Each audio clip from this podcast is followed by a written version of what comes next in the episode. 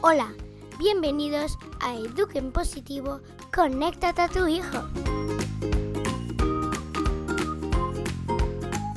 Estás escuchando a Mariana Sánchez. Hola, bienvenido a más un capítulo de Eduquen Positivo, conéctate a tu hijo.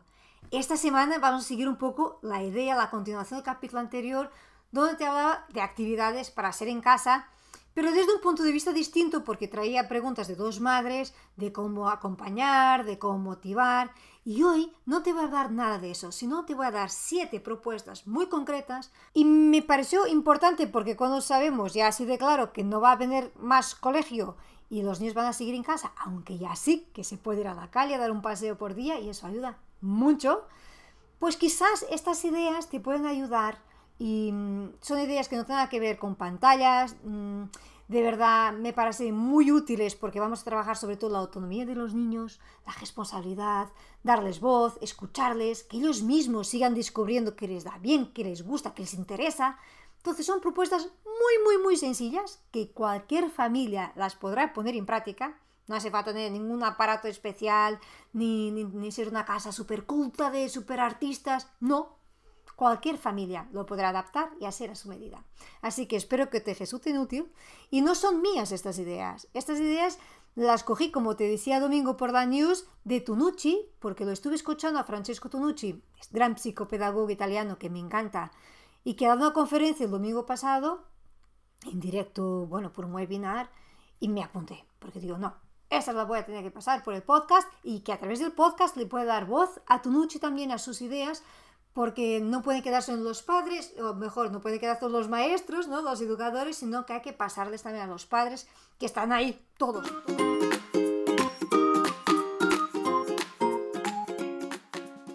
Vamos directos a las siete propuestas de actividades de Francesco Tonucci para este confinamiento y de todos en casa.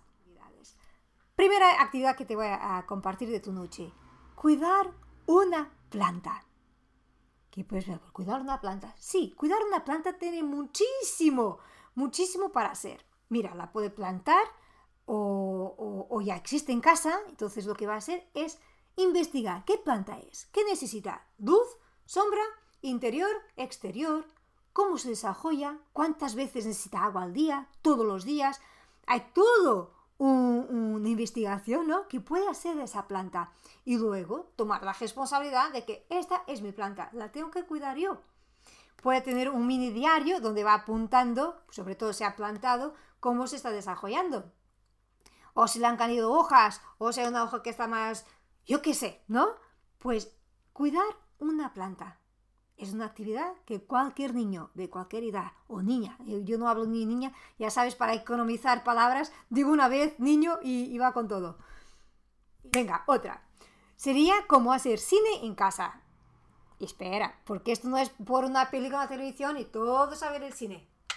No, aquí se trata de montar el guion, de hacer la grabación, de editar el vídeo.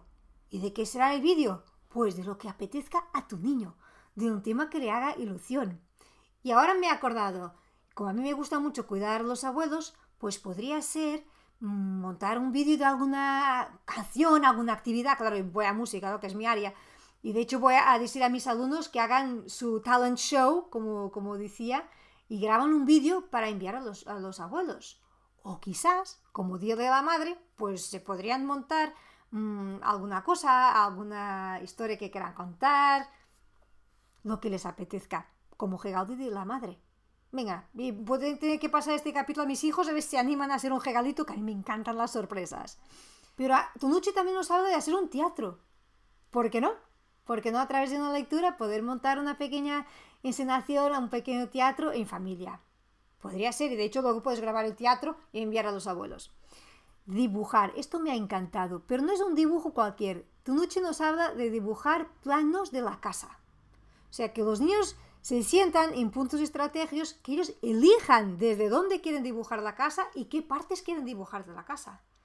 Y aquí ha puesto una idea muy importante que es, no es para que tú vayas a enseñar a tu hijo a dibujar.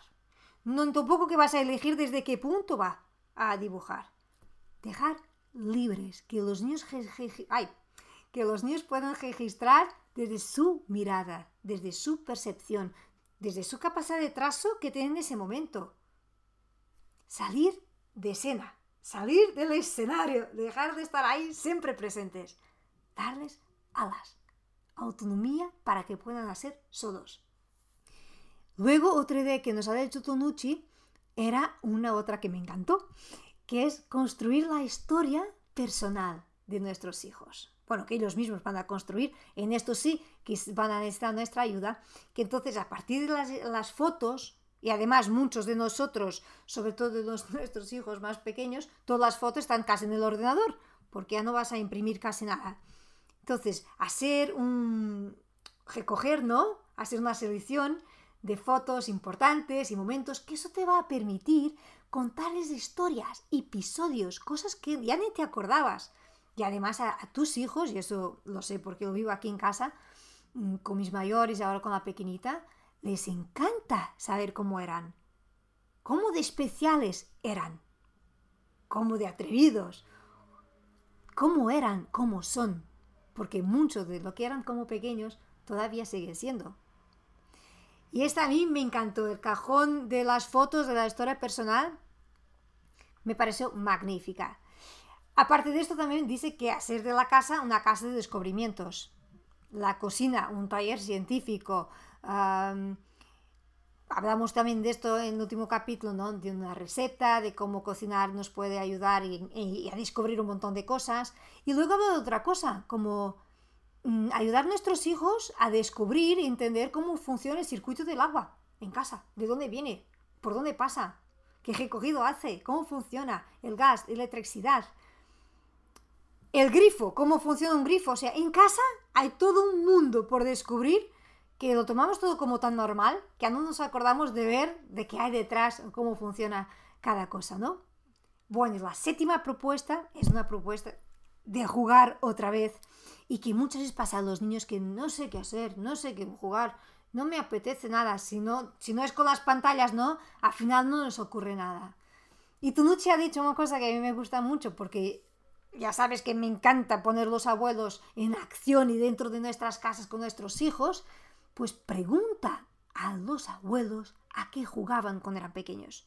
Porque televisión y dibujos había muy pocos. Internet, nada. Había radio. Entonces ellos tenía que inventar sus juegos. Y es una oportunidad de oro para que los nietos conozcan y descubran qué jugaban sus abuelos.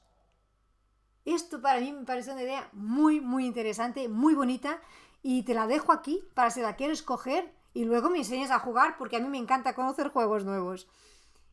Y nada más, creo que ya tenemos las siete, como la planta, el cine en casa, la lectura que puede ser convertirse en un teatro, el dibujar los planos de la casa tu historia personal, la casa de descubrimientos, que tu casa sea un espacio de descubrimientos, y la última, que es la primera para mí, jugar.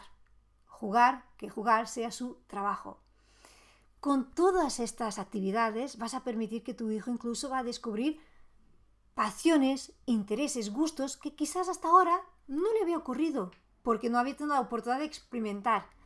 También decía Tunucci, y que de hecho decía que no es su punto fuerte la parte de la, música, ¿no? Que, que, las artes tienen que estar, su arte es el dibujo, pero yo te digo, como maestra de música, se puede hacer música con cualquier cosa, desde la cocina, con un tupper, con una cuchara de madera, con la, la diferencia entre el metal, la madera y el plástico, se monta una batería pura.